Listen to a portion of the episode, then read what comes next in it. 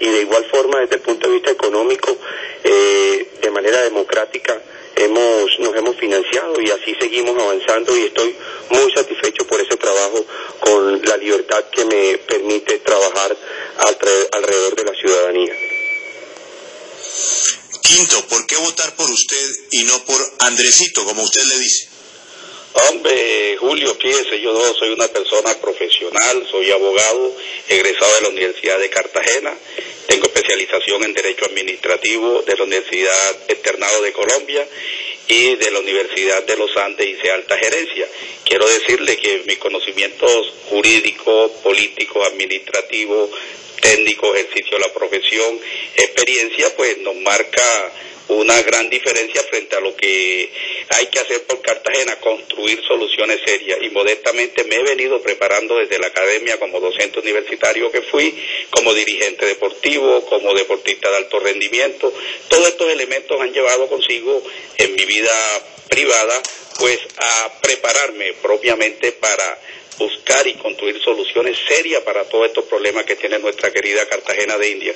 Además, Julio, quiero decirte que yo tuve la ocasión de ser presidente del Consejo de la Ciudad de Cartagena en tres oportunidades, eso no hay que mirarlo por mal, eso tenemos que mirarlo por la experiencia que genera un cuerpo coadministrativo, coadministrador de, de un distrito, como lo es eh, el laboratorio donde surgen las soluciones a los problemas de la ciudad.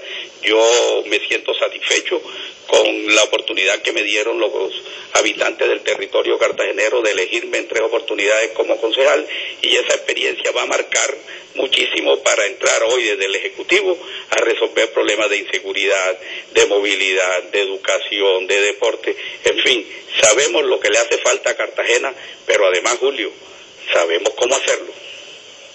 Doctor Andrés, nosotros le hemos estado poniendo muchísimo cuidado aquí en la W a lo que va a pasar con un terreno en Boca Grande que podría ser clave para desembotellar la salida y entrada a este sector de la ciudad, pero en donde piensan hacer es un gigantesco edificio. ¿Usted qué piensa al respecto de este caso en particular? A ver, eh, hoy realmente sobre el traslado de la, de la base naval y sobre ese lote en específico eh, existe hoy un derecho de propiedad sobre él y hoy seguramente tendrá que ser la justicia para dirimir qué es lo que va a suceder con ese lote.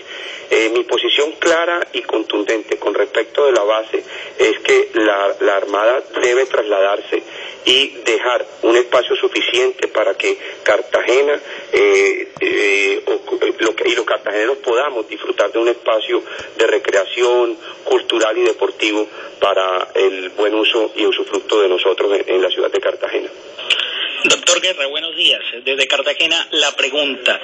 Usted mismo lo ha dicho, tiene tres periodos en el Consejo, ha sido presidente de esta corporación y su nombre está sonando en la baraja de candidatos a la alcaldía hace mucho tiempo. ¿Qué le dice a usted que a pesar de todo ese tiempo que lleva sonando, de todo ese reconocimiento que usted podría tener, haya otros candidatos tan cerca, inclusive el caso del doctor Manolo Duque, que está a dos o a dos décimas porcentuales de usted, teniendo tan poco tiempo en la contienda política?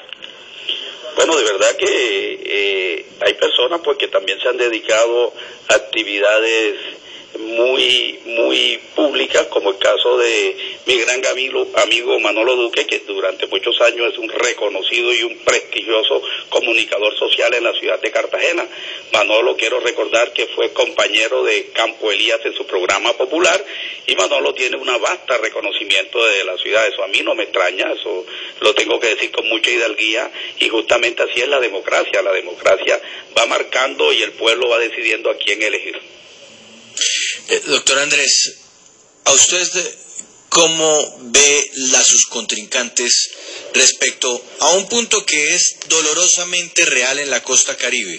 Y es que los votos a veces se compran con un ventilador, con un horno, con un televisor, con un equipo de sonido. ¿Usted le ha hecho seguimiento a otras campañas respecto a esto? A ver, yo respeto a todos quienes han tomado la decisión de aspirar a la alcaldía de Cartagena y lo miro con respecto, lo, con respeto. Pero lo que sí la ciudadanía y en mi caso personal no podemos, no podemos permitir es que las, las prebendas eh, sean el común denominador en la concientización de una elección libre.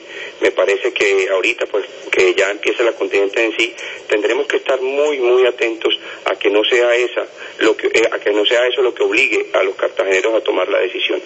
Por el hecho son las ideas y los estilos de gobierno, la visión que debemos tener para llevar a Cartagena a un mejor destino.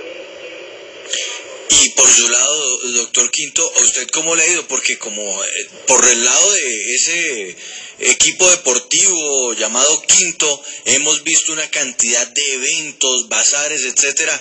Usted sí lleva la delantera de todo el mundo. ¿No le parece que mm, de repente ahí sí hay una especie de injusticia frente a los demás candidatos por esa forma como usted ha podido adelantar política a través de un equipo de softball, si mal no estoy? Mire, justamente en estos precisos momentos estoy en un hotel en la ciudad de Cartagena, se llama Hotel Corales de India, eh, disertando sobre un tema que se llama centralización, la descentralización y descongestión administrativa para Cartagena de India. Eh, además, completamente académico, dirigido a los miembros de las acciones comunales de la ciudad de Cartagena. Estamos justamente, Julio, construyendo soluciones, construyendo un programa de gobierno incluyente que nos va a permitir el día 25 de junio a las 9 de la mañana, donde formalicemos nuestra candidatura a la alcaldía de Cartagena, donde va a prevalecer el, el programa por encima de cualquier interés particular. Yo quiero preguntarle al candidato Betancourt, el alcalde Dionisio, a quienes apoyamos mucho en un momento de crisis en Cartagena,